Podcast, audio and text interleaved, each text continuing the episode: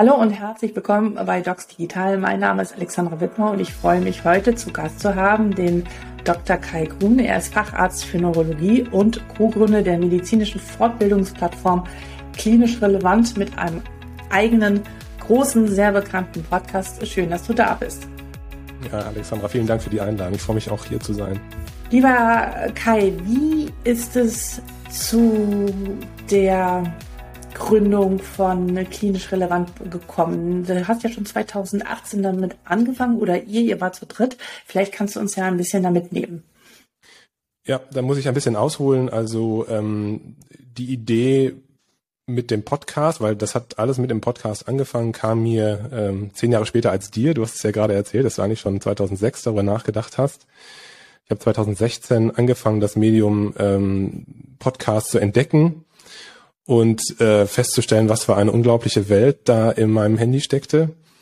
Und 2016 habe ich immer gedacht, ja, das müsste man, das müsste man halt auch machen. Das ist doch, das ist doch toll. Man könnte doch dann bei dem, bei dem Weg zur Arbeit könnte man sich Fortbildungsinhalte an, anhören. Ich äh, habe immer Schwierigkeiten mit den äh, Fachjournals gehabt, die dann auf dem, auf der Nacht, äh, auf dem Nachttisch liegen und da zustauben. Und ja, dann hat es aber tatsächlich bis 2018 gedauert, bis ich dann auch angefangen habe, das zu machen. Sehr stümperhaft. Wenn man sich die ersten Beiträge anhört, äh, ist es sehr lustig. Ähm, aber es heißt ja immer Start before you're ready. Äh, insofern, das habe ich absolut gemacht. Und wir haben, ähm, wir haben mit neurologischen, mit neurologischen äh, Beiträgen und Themen angefangen ähm, schnell ist dann mein Kollege und Freund äh, Dietrich mhm. Sturm dazu gekommen, der auch Neurologe ist und ähm, hier in Wuppertal arbeitet. Und dann irgendwie haben wir gedacht, das ist alles schön mit der Neurologie, aber es wäre doch einfach noch viel schöner, wenn man ähm, ja auch andere Disziplinen, andere Fachrichtungen und andere Berufsgruppen da reinbringen könnte in diesen in diesen Podcast, weil doch irgendwie am Ende des Tages alles irgendwie zusammengehört und äh, für unsere Patienten den größten ja, Nutzen mhm. bringt, wenn alle, wenn alle an einem Strang ziehen und äh, ja, wissen, was der andere macht und so. Und deswegen ist es dann dazu gekommen, dass einfach immer mehr Fach, äh, Fachbereiche dazugekommen sind, immer mehr Menschen, die mitgemacht haben. Es gibt immer wieder Wiederholungstäter bei uns im Podcast, die äh, regelmäßig Podcast-Beiträge machen. Mhm. Genau, und ähm, Ausgehend von dem Podcast haben wir uns gedacht, dass, äh, dass es ja auch noch irgendwie andere Möglichkeiten geben muss zu lernen, erfolgreich zu lernen und sich weiterzubilden. Wobei wir immer uns auch streiten über dieses Wort Fortbilden und Weiterbilden. Das ist immer so, das ist nicht sexy, das Wort. Ähm, äh, warum auch immer. Und wir haben überlegt, wir wollen. Was würdest du denn stattdessen äh, sagen? Ja, das, da haben wir noch keinen schlüssigen, äh, keine schlüssige Antwort zu. Also sowas wie Wissensvermittlung oder oder sowas ist ja auch so wenig griffig. Wenn du eine Idee hast, gerne her damit. ähm, naja, also um das kurz zu machen, also wir haben uns überlegt, wir wollen andere andere Formate noch ähm, irgendwie entwickeln. Und eigentlich sind wir in diesem Prozess mhm. weiterhin drin. Das ist wie so ein, wie so ein Destillat, das da jetzt so stattfindet, äh, da, dass da immer wieder geguckt wird, was funktioniert, was funktioniert nicht. Wir, wir sind dabei, Videoformate auszuprobieren ähm, und so weiter. Und ja, irgendwie ist das so eine organisch wachsende Struktur, die jetzt sich da so ein bisschen aufgebaut hat. Okay, wie, wie, wie kommen die Leute auf dich zu mit bezüglich der Fortbildungsinhalte, die in eurem Podcast vorkommen, oder ähm, sucht ihr die aus? Wie kommt es zur Auswahl, welche Themen ihr setzt? Mhm. Das ist unterschiedlich. Es gibt tatsächlich Menschen, die uns ansprechen oder Wünsche von unseren Hörern ähm, und Kunden, die, die uns anschreiben und sagen, äh, zu diesem Thema gibt es noch keine guten Fortbildungsinhalte oder das müsste man nochmal anders darstellen. Dann ähm, gibt es auch ähm, Selbstreferenten, mhm. die sich melden, aber ich würde sagen, überwiegend ist es so, ist es so nach diesem Netzwerkgedanken, dass äh, wenn man jemanden angesprochen hat, weil man den interessant fand und spannend fand, was der so macht in der Medizin, dass sich daraus dann immer wieder neue Kontakte ergeben mhm. haben. Mhm. Und das liebe ich auch an diesem, an diesem Projekt und an mhm. diesem äh, Podcasting, weil man wirklich Leute mhm. kennenlernt, die man sonst nie angesprochen hätte. Und ähm, ja, die, die teilen sehr gerne fast das alle stimmt. ihr Wissen. Das ist auch erstaunlich, finde ich, ähm, weil die ja auch wenig Zeit haben in den meisten Fällen und ähm, also sehr offenherzige Menschen, die ich kennengelernt habe und äh, ja, so ist das dann mit der, mit der Themenauswahl. Ist das auch dein größtes Learning in den Ja, ist das auch dein größtes Learning in den äh, letzten Jahren äh, gewesen? Also diese Offenheit und diese Bereitschaft, ähm, Wissen zu teilen? Oder was ist sozusagen das Wichtigste, was du aus, diese, aus diesem Projekt bislang mitgenommen hast? Also ähm, jetzt für mich, für meine Person ähm, habe ich gelernt, also ich glaube, ich bin eher ein introvertierter Mensch und äh, habe immer so ein bisschen ja Manschetten gehabt, Leute anzusprechen und äh, so auf die zuzugehen. Das hat sich mittlerweile sehr geändert, weil ich gemerkt habe, das ist gar nicht äh, problematisch. Also die meisten Leute schreiben innerhalb von wenigen äh, Stunden mhm. oder Tagen zurück, sind sehr nett. Ähm, klar gibt es auch mal den einen oder anderen, der nicht antwortet, aber das ist wirklich ähm, grundsätzlich würde ich sagen, die Kultur ist gar nicht so schlecht, wie man denkt, ähm, der, der, des Wissen, Wissenteilens. Und ja, das ist auf jeden Fall ein großes Learning. Ähm, das andere Learning, sage ich jetzt mal auf einer höheren Ebene für die für das Projekt, ist einfach, glaube ich, dass das interdisziplinäres Arbeiten und ähm, interprofessionelles Arbeiten absoluter Schlüssel ist für den erfolgreichen, für die erfolgreiche Behandlung unserer Patienten. Und das machen wir schlecht, finde ich. In den meisten Fällen natürlich. Das ist jetzt sehr, ähm, ähm, sehr schwarz-weiß dargestellt, aber da ist auf jeden Fall sehr viel Luft nach oben. Woran liegt das? Woran liegt das deiner Meinung nach? Ja, also das ist eine gute Frage. Ich habe das Gefühl, dass das so eine menschliche, ein menschliches Verhalten ist, dass man immer so seinen eigenen Brei kocht und äh, versucht, so sein eigenes Ding zu machen ähm, und aber nicht so richtig viel nach rechts und links guckt. Das ist natürlich abhängig von von der Persönlichkeit, aber ähm, ich habe auch noch als weiteres Learning gelernt, also es lohnt sich so sehr, über den, den Tellerrand zu schauen und auch mal nach rechts und links zu gucken, vielleicht auch in Disziplinen, die eigentlich gar nicht so auf den ersten Blick mit Medizin zu tun haben. Also Stichwort Digitalisierung, ne, das ist ja dein Thema. Äh, aber auch zum in, Beispiel äh, auch das ja, Thema genau. Jura, genau. ne, also Juristerei oder ähm, äh, Pharmakologie. Also ich meine, klar, das ja. ist natürlich ein, das ist ein, das ist ein medizinisches Thema, aber da mal reinzugehen und so ein paar Sachen zu verstehen, was machen die eigentlich und äh, wie ticken die eigentlich und ähm, oder dieses Thema Physiotherapie. Ich finde das ist großartig. Ich meine, auf der, auf der Station meldest du Physiotherapie an und du hast überhaupt keine Ahnung, was der Physiotherapeut mit deinen Patienten macht. Und der, der, der Physiotherapeut weiß auch gar nicht, was du eigentlich von ihm willst. Ja. Ne, das ist häufig so eine totale Nebenherlaufen der, der Strukturen. Und wenn man sich jetzt mal irgendwie ähm, zusammensetzen würde und das äh, besser koordinieren würde, das ist, äh, das ist ja, kostet ja nicht viel Zeit. Ne? Ja, also meine These ist, dass das diese Interdisziplinarität noch so äh, ausbaufähig ist, weil jeder irgendwie sozusagen seine Sachen erledigt haben möchte und äh, je mehr Stress da ist, desto weniger guckt man nach rechts und links und fragt die anderen, wie es überhaupt läuft. Also wie häufig habe ich es erlebt und du machst ja auch noch Konsildienste, dann kriegst du ein Konsil von, äh, von den Internisten oder Chirurgen, dann füllst du das aus und äh, gibst es ab. Du siehst den Kollegen aber gar nicht und du hast überhaupt gar keinen Austausch mit denen ja. über diesen Menschen. Ähm, aber du kannst ja, also da kommen wir ja auch von weg, dass wir sozusagen äh, die Organe einem bestimmten Fach zuordnen, weil im Endeffekt ist ja jedes Organ mit jedem Fach irgendwie verbunden. Manche mehr, manche weniger. Aber das ist sicherlich kein Modell der Zukunft. Ähm, und ich denke, die Grenzen werden sich allein schon aufgrund der Forschungserkenntnisse immer mehr auflösen.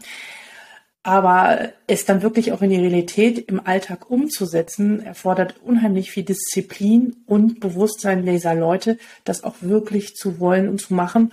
Und es braucht auch Leute, die vorausgehen und sozusagen äh, äh, ja äh, als äh, als Leader oder als Person da vorne stehen und sagen, wir machen das jetzt wirklich und wir fangen mhm. jetzt nicht mal gleich mit der ganzen Station an, aber vielleicht oder der, der ganzen Praxis, sondern wir suchen uns jetzt erstmal eine, einen Fall raus, mit dem wir das üben oder damit beginnen.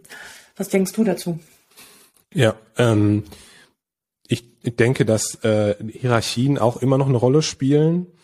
Ähm, dass es immer noch so ist, dass die einen sich ja. besser fühlen als die anderen oder was weiß ich, äh, ja, dass, dass da immer noch so ein, so ein Gefälle gibt, der Pflege gegenüber oder der, den Physios gegenüber.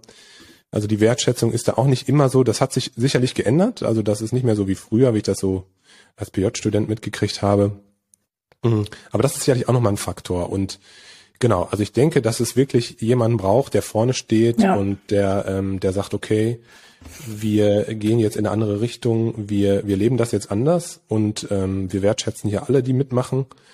Und ähm, das ist, glaube ich, dann das Erfolgsrezept. Ne? Ja, also ich, dem kann ich nur zustimmen. Ich finde, diese Arroganz gehört ins letzte Jahrhundert. Das hat überhaupt nichts mehr äh, mit dem zu tun, wie ähm, ich heutzutage arbeiten verstehe, überhaupt das Selbstverständnis von Ärztinnen und Ärzten. Und alle die, die so weiterdenken, glaube ich nicht, dass die eine große Zukunft vor sich haben und ähm, das wird sich selbst regulieren. Und ich denke, hm. ähm, die Jüngeren machen es uns, glaube ich, schon den Älteren immer mehr vor, dass das kein, äh, kein Weg mehr ist, so miteinander zu arbeiten. Aber da brauchen wir noch so einige, äh, einige Tage und Wochen und vielleicht auch noch ein paar Jahre, um ja. diese, diese Strukturen immer mehr aufzubrechen. Aber ich glaube, es hat schon angefangen. Auf jeden Fall. Auf jeden Fall. Also sprich, wenn ich es nochmal so richtig zusammenfassen kann, äh, eure, der Podcast äh, klinisch relevant richtet sich interdisziplinär, also mit auch an Therapeuten und auch an die Pflege und auch an die Ärzte. Ist das richtig? ja, genau. Also wir richten uns eigentlich an alle, die in der Medizin arbeiten ähm, und die sich für Medizin interessieren und die sich mit, okay. ähm, mit medizinischem Wissen versorgen wollen. Wohin wollt ihr mit äh, klinisch relevant? Was ist so deine Vision, so das Bild, was du im Kopf hast, was dich, was dich antreibt? Ähm, also mein Wunsch oder unsere Vision ist es eigentlich so eine Art Blumenstrauß an, ähm, an Lernangeboten zu haben eines Tages, die so ein bisschen für jeden etwas bieten. Ähm, das ist dem der Tatsache geschuldet, dass jeder Mensch natürlich anders lernt. Also ich bin jemand, der wunderbar sich äh, über Podcasts ähm, mhm. Details merken kann. Also wenn mir jemand eine Geschichte dazu erzählt und einen Patienten Beispiel bringt und äh, erzählt, wo da die Schwierigkeiten waren und so weiter, das kann ich mir wunderbar merken. Wenn ich mir aber äh, irgendwelche PowerPoint-Slides mhm. angucke, wo so diese Punkte übereinander stehen und äh, denn, denn irgendwie die Luft wird immer schlechter im Raum und, und alle sind müde und ja, das, das ist was, was ich nicht kann. Aber es gibt Leute, die einfach auch, äh, sag ich mal, visueller äh, lernen.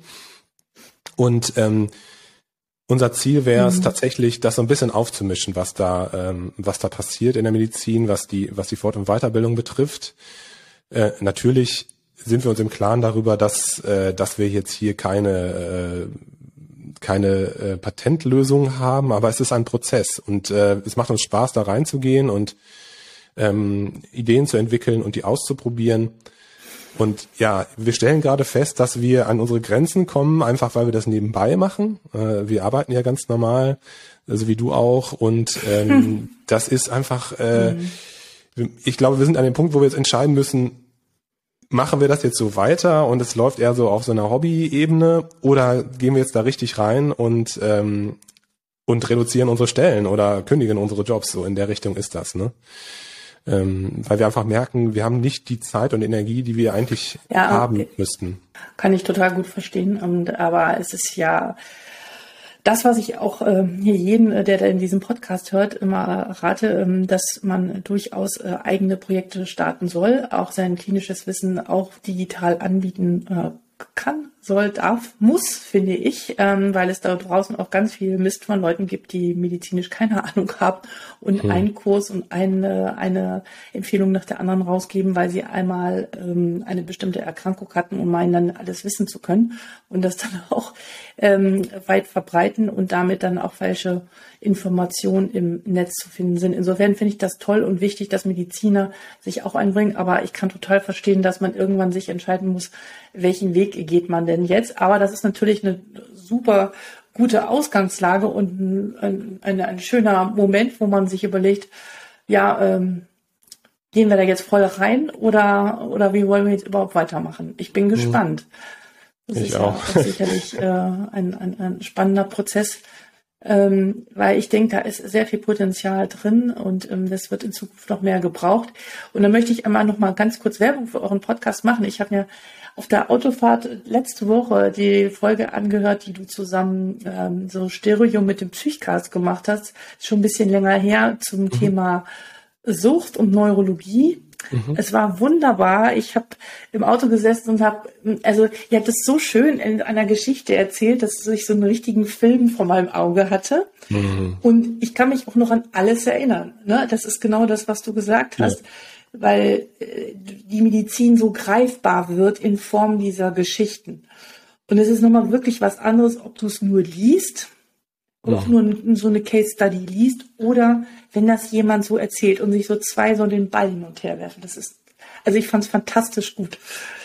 Vielen Dank, aber ich muss sagen, äh, also ich bin ja mein bester Kunde sozusagen. Ne? Also ich profitiere ja so so sehr davon. Ich lerne ja so viel. Auch der Jan Dreher, der ist ja auch ähm, sehr viel unterwegs, der den Klar. Podcast mit mir gemacht hat.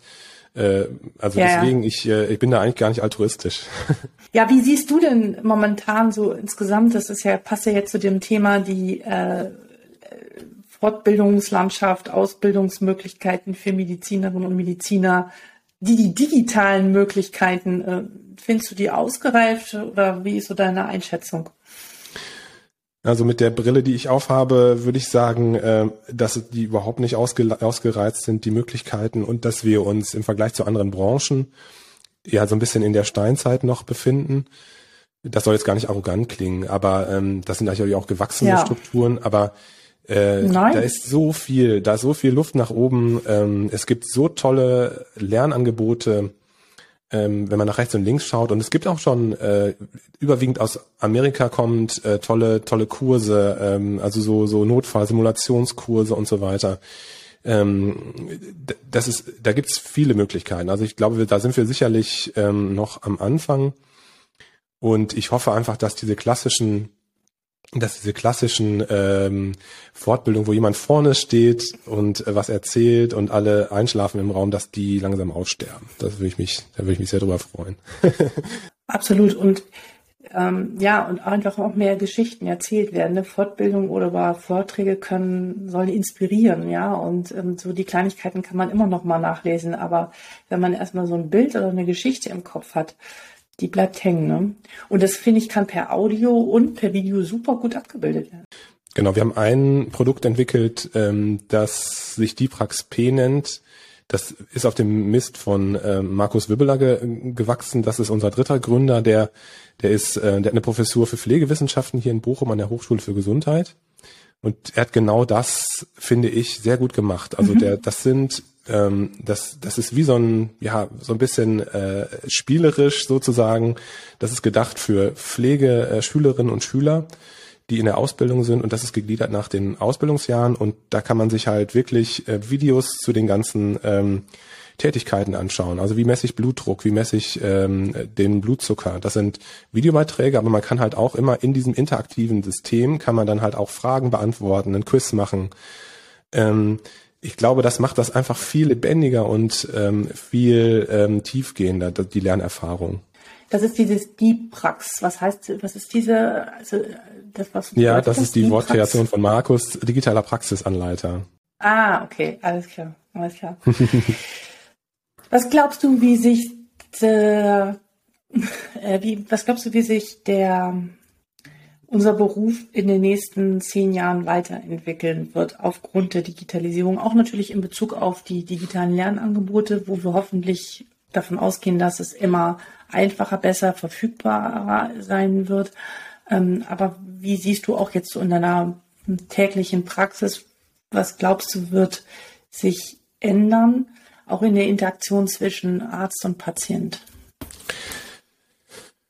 Also es gibt ja Menschen, die da sehr viel Angst vorhaben ähm, und dem sehr kritisch entgegenschauen. Aber ich muss sagen, ich freue mich da eigentlich drauf, ähm, weil ich da viele Chancen sehe. Das muss man natürlich auch mhm. immer im Einzelfall dann ähm, sich anschauen. Aber gestern haben wir so ein, so ein Journal Club gemacht und da haben wir ein Paper besprochen. Da ging es darum, dass, äh, dass eine, eine KI oder eine, eine AI ähm, MRT-Bilder ähm, analysiert hat und mit einer sehr, sehr hohen Wahrscheinlichkeit ähm, vorhersagen konnte, ausgehend von einem MRT-Bild mit 1,5 Tesla, dass es sich um eine Alzheimer-Demenz handelt oder nicht. Und wir haben es wirklich, haben uns wirklich sehr angestrengt, dieses Paper zu verstehen, aber wir haben es nicht geschafft. Also das war einfach so technisch und so mhm. äh, abgefahren. Ähm, Und das ist, glaube ich, so ein bisschen mhm. das, was wir, ähm, wo wir uns so ein bisschen für rüsten müssen. Dass es äh, in zehn, weiß ich nicht wie viele Jahren so sein wird, dass wir irgendeinen Algorithmus haben, irgendeinen Rechner haben, der uns sagt, das ist die Diagnose. Und unsere Aufgabe wird es dann sein, das für unsere Patienten einzuordnen und äh, das auf Plausibilität zu prüfen und das natürlich mhm. auch mit unseren Patienten zu besprechen, weil ne, du, du weißt es selber aus deiner Tätigkeit, ähm, ja. es nützt nichts, wenn da eine Diagnose steht. Du musst ja auch mit den Patienten darüber sprechen, welche Konsequenzen das hat und ähm, was man jetzt daraus macht. Also ich glaube, das ist so eine, eine Sache, die ganz entscheidend sich ändern wird. Und klar, ich hoffe natürlich, dass dieser ganze äh, Papierkram und diese ganzen Tätigkeiten, die nichts mit unserer eigentlichen Tätigkeit zu tun haben, dass die verschwinden werden, soweit das geht äh, und dass wir einfach entlastet werden von, von äh, ja, stupiden äh, Bürokram. Kommen wir zum, zur Zytorunde. Ähm, ich werfe dir ein Wort rüber und du, dein erster Gedanke interessiert mich. Das sind wieder diese klassischen Passwörter, aber sie sind wichtig und beschäftigen viele zu dieser Zeit. Insofern würde ich äh, einmal gerne darauf zurückkommen. Was denkst du über das Thema Vereinbarkeit in der Medizin? Ich bin Vater von vier Kindern. Und ich bin aus der Klinik ausgestiegen, weil das nicht, wow. weil das nicht zu vereinbaren war. Also das, ich bin immer zu spät gekommen. Ich, äh, ich stand immer mit einem Bein äh, sozusagen schon zu Hause oder das war so ein Stress. Das war einfach diese diese starren Klinikkonzepte, wie wir noch arbeiten. Die sind nicht vereinbar gewesen mit mit unserer Familienplanung. Mhm. Ähm, insofern dürfen wir, glaube ich, schon nochmal schauen, inwiefern man das familientauglicher alles gestalten kann. Mir ist aber schon klar, dass die Station 24-7 versorgt werden muss. Also es ist schon so, dass das schwierig ist, das sehe ich schon. Aber ähm, vielleicht ist es doch auch möglich, äh, mit einer anderen Struktur und Organisation ähm, diese starren Arbeitszeiten äh, zu verändern. Und ich meine, wir sehen es ja schon bei den jüngeren Kollegen, dass die zunehmend halbe Stellen oder 75 Prozent Stellen in Anspruch nehmen. Das ändert sich ja schon, weil die auch eine andere Vorstellung von äh, Work und Life äh, haben. Aber ja, es ist schwer. Und das hat dann natürlich was mit unserem Job zu tun und mit der Tatsache, dass wir uns um Menschen kümmern müssen. Alternative Berufe für Ärzte. Ja, da sind wir ja mittendrin, ähm, du und ich. Ähm, ich liebe diese Schnittstellen. Ja, ich liebe diese Schnittstellen äh, zwischen Medizin und anderen äh, anderen Bereichen. Ähm, und ich glaube, jeder ja, jeder, der in der Medizin arbeitet, ist gut beraten, nochmal zu schauen, was gibt's eigentlich für für Sachen, die die noch über das Normale hinausgehen. Äh, also nicht die klassische äh, Klinikkarriere oder so. Ich habe auch schon oft von, von Kollegen gelesen, die, äh, die eine 50-Prozent-Stelle haben und äh, in der Klinik arbeiten und dann aber die andere Hälfte als Organist in der Kirche arbeiten oder was weiß ich. Äh, ich glaube, das ist einfach extrem, ähm, äh, das gibt einem sehr viel, kann einem sehr viel Energie geben, wenn man nicht nur in der Mühle ist, in dieser, äh, in diesem Klinikalltag oder Praxisalltag, der ist sehr fordernd. Ja. Ähm, und ähm, genau, also da kann man auf jeden Fall, glaube ich, für sich schon mal äh, auch mal was selber Überraschendes finden, was einem hilft. Prävention. Prävention ist in unserer, in unserer medizinischen Kultur leider total unterrepräsentiert. Ähm, und das müssen wir ändern. Punkt. Also äh, das ist einfach nur eine reine Behandlung von Symptomen. Wenn jemand, wenn das Kind in den Brunnen gefallen ist, dann fangen wir an, darüber nachzudenken, was wir machen können. Ja. Das geht besser. Hast du schon dazu, dazu Podcast-Folgen aufgenommen? Zur Prävention? Zu dem Thema? Nee, aber das ist eine sehr gute, eine sehr gute Idee. Der nächste Punkt, ja, die Gesundheit von uns Ärztinnen und Ärzten. Wir Ärzte sind tierisch schlechte Patienten. Also das kann ich auch von mir selber sagen. Also bis wir zum Arzt gehen oder die meisten, bis wir zum Arzt gehen, mhm. äh, müssen irgendwie den Kopf unter dem Arm tragen. Und wir achten schlecht auf uns. Und äh, es ist ja, es gab ja so eine Generation, wo das auch cool war, dass man gesagt hat, boah, ich habe jetzt hier einen 48-Stunden-Dienst hinter mir und ich habe kaum geschlafen und dann steht man draußen mit der, mit der Zigarette und dem Kaffee und so. Das ändert sich schon, habe ich das Gefühl, dass äh, die, die Wahrnehmung da jetzt bei den jüngeren Kollegen anders ist und ich weiß nicht, kennst du die, doch klar, du hast ja mit Alva auch die, äh, das Interview geführt über die Mindful Doctor Konferenz. Das ist ja so ein, ein Kernpunkt, äh, mhm. dass es darum geht, dass wir Ärzte lernen, gut zu uns zu sein ähm, unseren Körper und unseren Geist zu pflegen, damit wir eben für unsere Patienten auch gut da sein können. Ja, dem kann ich nur zustimmen und genau, ich glaube, die Konferenz startet sogar heute. Die startet ähm, heute Abend um 17 Uhr, genau. Ich habe das Gefühl, dass es von vielen noch sehr belächelt wird. Mhm. Ja, es wird noch von vielen belächelt und viele sagen so, äh, ja, ich habe das doch gar nicht nötig. Ähm, ich, es gibt schon ein paar, die da umdenken, ähm, aber der Großteil sieht sich da überhaupt nicht betroffen, geschweige diese, diese Vorstellung, da überhaupt Hilfe in Anspruch zu nehmen. Ähm, das mag sich kaum einer bislang noch eingestehen. Aber ich denke, auch da wird sich ähm, in Zukunft noch einiges tun und was auch richtig und gut ist. Weil wenn wir nicht gut mit uns umgehen, dann können wir auch nicht gut für die Patienten da sein. Da wird einfach kein Schuh draus. Mhm. Absolut. Ja.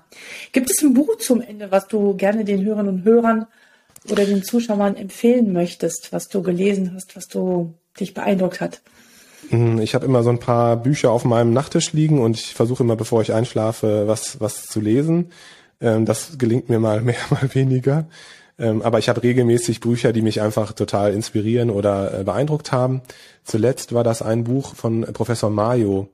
Das ist, ich hoffe, ich sage es richtig, ein Medizinethiker. Also der ist auch Mediziner und Arzt sozusagen, aber ähm, hat sich jetzt zuletzt, glaube ich, in Freiburg, an der Uni Freiburg mit, mit ganz vielen ja. medizinethischen Themen auseinandergesetzt. Und es gibt von ihm ein Buch, das heißt ähm, ähm, das heißt, dem Menschen zuhören heißt das, glaube ich. Und das ist eher, das ist eher so eine Sammlung von unterschiedlichen mhm. Essays zu dem Thema, von unterschiedlichen Autoren. Aber ich finde das super, weil das passt auch jetzt sehr zu diesem äh, Digitalisierungsthema, was wir gerade besprochen haben. Die Maschinen und die KI und so weiter, die können unseren Patienten nicht zuhören. Die, also klar können sie das, aber die können, die können das nicht in den Kontext, Kontext setzen und die können auch nicht einfühlsam sein. Ähm, und die können auch nicht, ähm, tröstende Worte sprechen und die können sich nicht einfach hinsetzen und äh, da sein. Und das, das ist was, was wir auf jeden Fall unbedingt äh, versuchen müssen aufrechtzuerhalten. Deswegen, das ist, finde ich, ein sehr schönes Buch, ähm, weil es uns wirklich nochmal, uns Ärzten auch nochmal zeigt, boah, ihr macht so viel apparative Medizin. Ja, jeder Mensch wird dann ins Kernspin gelegt, aber habt ihr denn auch mit den Leuten mal gesprochen und gefragt, was sie für Symptome haben? Ne, das ist das geht verloren in unserer in unserer Apparatemedizin. Also das würde ich das würde ich jedem mal empfehlen. Ähm, und dann habe ich vielleicht noch eine äh, einen Tipp. Ähm, ich habe gerade ein paar Podcasts Total. mit ähm, mit Caroline ja. Dialon gemacht. Die ähm, die hat ein Buch geschrieben ähm, mhm. glücklich im Arztberuf. Und das finde ich auch ein schönes ein schönes Buch, weil das einfach äh, nochmal mhm. so ganz ganz prägnant ähm, beleuchtet, was ist das überhaupt mit dem Glück und so und was kann das bedeuten und wo sind die Herausforderungen als Arzt, als Ärztin, wenn man, wenn man versucht, da seinen Job gut zu machen und glücklich zu bleiben?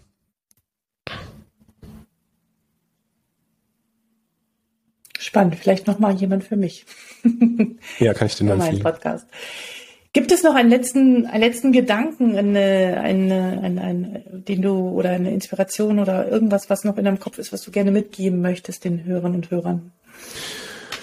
Mm, ich habe jetzt keine tolle Weisheit. Ich, hab, ich wollte nur gerne sagen, ich ähm, habe mich sehr wohl gefühlt, ähm, mit mhm. dir zu sprechen. Und ähm, ich finde es sehr, sehr interessant, wie sich immer so Synergien und, und Überschneidungen ergeben und wie der eine das anders macht und der andere das anders macht. Und also das hat mich, äh, das fand ich sehr schön und ähm, ja, ich möchte dir einfach nur ähm, empfehlen, weiterzumachen mit deinem Podcast, mit deinem Projekt und ähm, ja, vielen Dank, dass ich da sein durfte.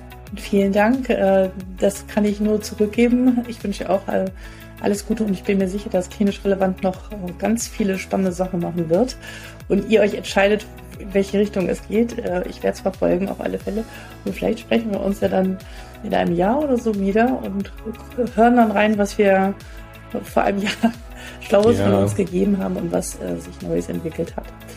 Vielen Dank für deine Zeit, Kai, und bis bald. Bis bald. Vielen Dank. Ciao.